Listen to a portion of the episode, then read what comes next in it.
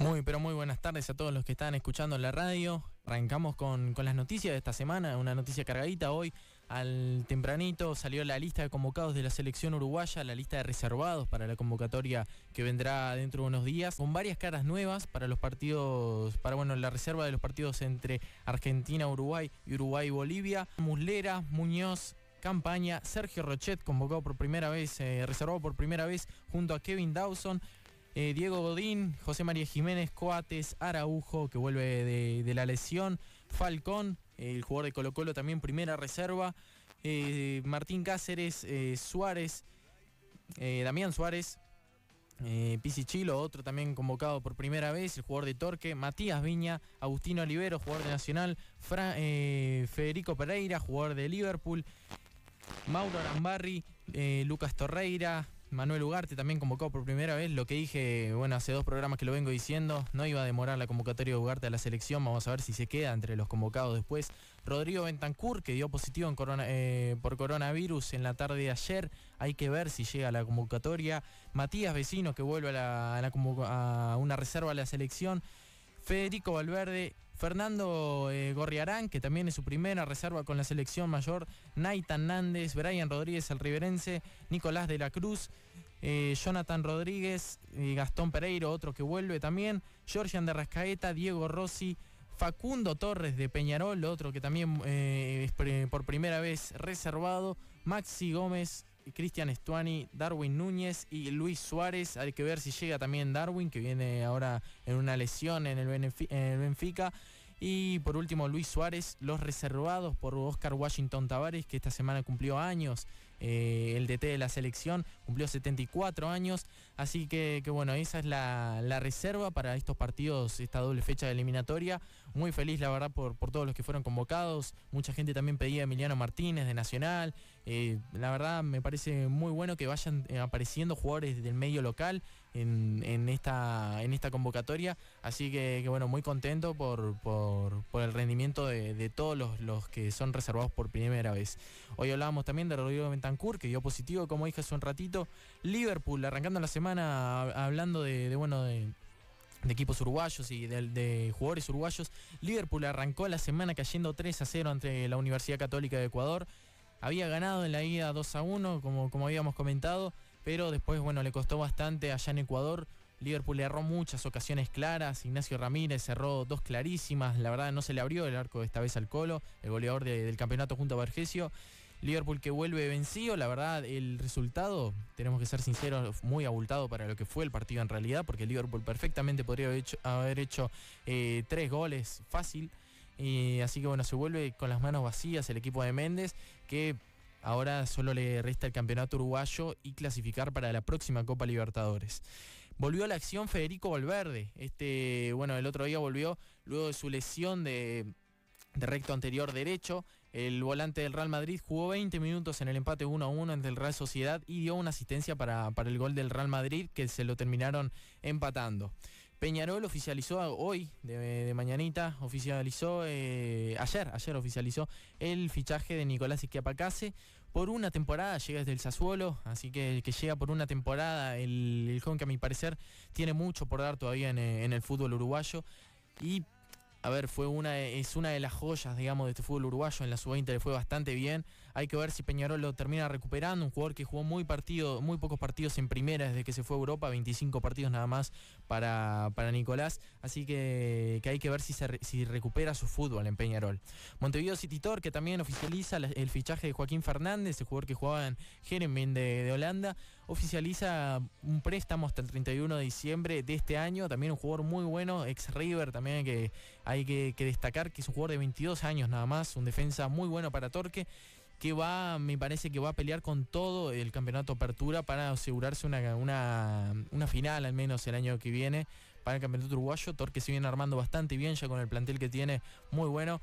Así que, que hay que ver cómo le va a Joaquín Fernández. A mi parecer, muy buen fichaje de Torque, que llega a préstamo, como dije. Se hablaba de una opción de compra, al final no, no llega con opción de compra, llega con un préstamo desde Holanda. Nacional también, eh, todavía no es oficial, pero está a prácticamente nada de asegurar el préstamo de Leandro Fernández, su jugador argentino de 29 años. que hace, bueno, hace varios días se viene hablando del préstamo del jugador argentino que juega en el Inter de Porto Alegre, no estaba teniendo muchos minutos. Es un fichaje recomendado por D'Alessandro, que, bueno, Nacional va atrás del jugador argentino, Nacional ya oficializó a D'Alessandro obviamente, pero ahora va atrás de otro jugador del Inter. Y me parece que esto puede tener bastante incidencia si se termina confirmando, los pases se pueden caer a último minuto, pero se puede tener bastante incidencia en algo que voy a hablar ahora, que es sobre Gabriel Neves. Se habla de, hablando ahora de, Fernández, se habla de un préstamo de que Nacional paga el 50% del salario e Inter el otro 50%. Y después hablando de Gabriel Neves, se habla de Inter y se habla de San Paulo, porque San Paulo también es otro de los equipos, el, el más cercano en la negociación ahora con Gabriel Neves medios brasileros afirman de que ya está todo prácticamente arreglado con el representante, con el Boca Arias, el representante Gabriel Neves, pero falta todavía acordar con Nacional. Lo que pasó fue que San Pablo se comunicó primero con eh, Rui Costa, el, bueno, el, que se encarga del, lado deportivo de San Pablo. Se eh, hablaron primero con, con el representante y con Gabriel Neves. Esto, ¿qué pasa? Incomodó bastante a Nacional. Nacional que no tuvo contacto con, con San Pablo a lo largo de la negociación. Ahora recién está hablándose de valores. Nacional pide 6 millones de dólares por Gabriel Neves. Así que, bueno, un total de 35 millones de reales más o menos. Por el 100% de la ficha. Lo que quiere San Paulo es el 50%, así que hay que ver si se define en estos próximos días. También hablando de uruguayos, Nicolás de la Cruz ayer salió campeón con River Plate de la Copa de la Supercopa Argentina de 2019, que bueno, fue suspendiéndose hasta llegar a esta fecha. River le ganó 5 a 0 a Racing en, el, en Santiago del Estero y se queda con la Supercopa, un partido, la verdad, el resultado lo dice solo, fue un trámite totalmente favorable para River, que bueno, golea, palicea a, a Racing y se queda con la Supercopa, Nicolás y dio una asistencia y, un gol, así que, que, bueno, gran partido de Nicolás de la Cruz, que a mi parecer merece un puesto de titular en esta selección uruguaya. Después, para ir finalizando más o menos, vamos con la fecha 11 del torneo clausura. El partido de hoy, un muy buen partido entre Torque y Wanderers a las 20 horas. El sábado, Boston River contra Cerro a las 17.15. Peñarol contra River Plate a las 20.15. El domingo, Danubio versus Liverpool. Puede ser el último disparo, el último cartucho que le queda a Danubio en este campeonato uruguayo si pierde contra Liverpool, me parece que no, no tengo muy, muy claro eh, lo matemático, pero para mí queda liquidado eh, matemáticamente para el descenso. se juega todo contra el Liverpool, el líder del clausura. Así que, que bueno, a las 16.30 del domingo, un muy buen partido para los que lo quieran ver. Liverpool contra Danubio. Cerro Largo, Plaza a las 18.45. Nacional contra Defensor, también un muy buen partido. Defensor está peleando para salvarse del descenso que hasta ahora eh, Defensor sinceramente se viene salvando por los resultados de los que están abajo, que, no vienen ganando, salvo Boston River que venía con un envión, pero ahora está bajando futbolísticamente otra vez. Defensor también se juega mucho contra Nacional a las 21.45. Y el lunes, Rentistas contra Progreso a las 16.30 y Deportivo Maldonado contra Fénix a las 18.45.